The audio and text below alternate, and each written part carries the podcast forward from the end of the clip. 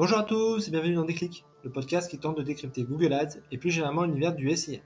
Je suis Jérémy Lacoste, consultant SIA depuis plusieurs années et j'aurai le plaisir d'aborder une fois par semaine une problématique search. Sans langue de bois et toujours avec bienveillance, missions au cours de chaque épisode est de déconstruire les mythes autour de Google Ads, une plateforme qui vient de fêter ses 20 ans en partageant mes échanges, lectures et retours d'expérience. Pour ce 59e épisode, parlons UX et CRO. Ou pour le dire autrement, parlons expérience client. Si ces disciplines historiquement étaient plutôt portées par le produit, le discours commence à changer depuis quelques mois.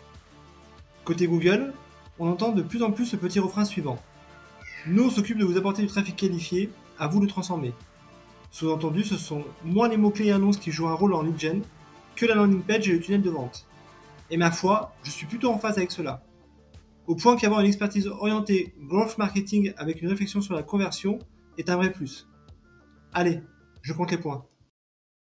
La première question, pourquoi l'UX et le CRO occupent une place de plus en plus importante? Pendant de longues années, la landing page et a fortiori le tunnel de vente n'ont jamais trop été un sujet pour les consultants SIA, qui préféraient passer des heures à optimiser leur matrice mots-clés et la structure de leur compte. Sauf que l'automatisation, le ciblage large et le smart bidding sont venus redistribuer les cartes.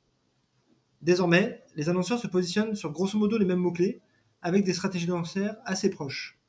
Dans ces conditions, pour faire la différence, trois possibilités s'appuie sur son image de marque, son positionnement produit, ou enfin sur la cohérence et l'efficacité du parcours client.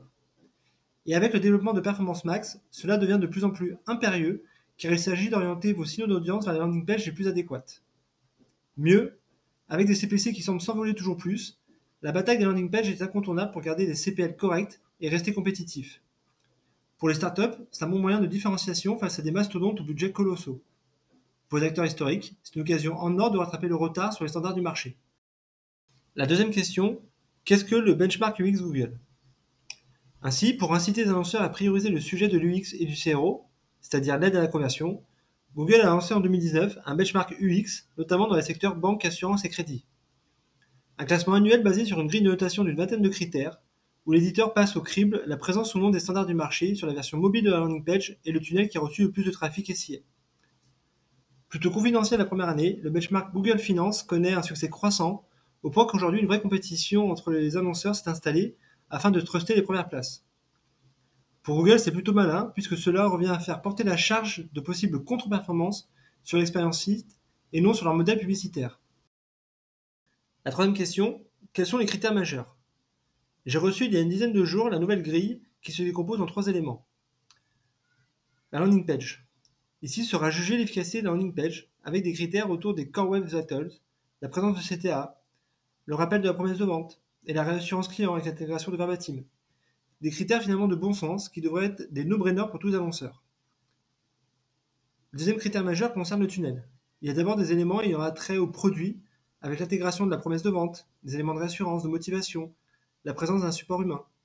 Il y a ensuite des éléments techniques qui fluidifient le parcours comme la signature électronique, l'autocomplétion de champs, l'utilisation par défaut du clavier numérique, l'intégration de guidelines sur le parcours mot-clé.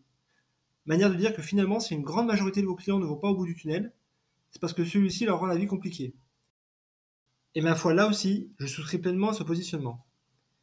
Et enfin, le troisième type de critère, les points bonus.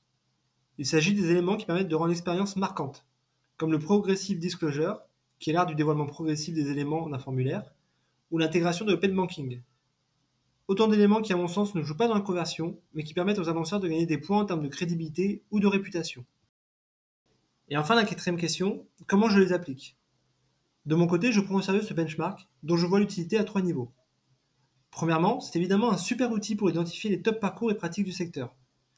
Souvent par manque de temps, le volet benchmark dans l'emploi du temps tend à se réduire et le benchmark UX permet de faire des zooms à peu de frais. Deuxièmement, c'est aussi un bon moyen pour prioriser des sujets d'optimisation et de refondre des LP et tunnels. Là où en temps normal c'est assez difficile d'avoir voix au chapitre et de peser sur une roadmap produit colossale, l'avantage du benchmark est triple. Il donne une deadline, de la visibilité et une feuille de route. Dans les organisations, globalement, il y a toujours une certaine écoute à ce que dit Google. Et enfin, troisièmement, c'est un super élément de marque employeur pour mettre en valeur l'excellence de l'équipe, manière de faire résonner la qualité de l'expertise en interne et en externe.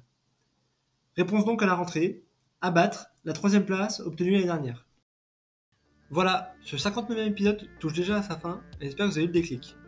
Comme toujours, je suis preneur de vos retours ou propositions de sujets en commentaire ou par message privé sur LinkedIn. D'ici là, prenez soin de vous, et si vous me cherchez, vous savez où me trouver, sur Google bien sûr. Allez, à la prochaine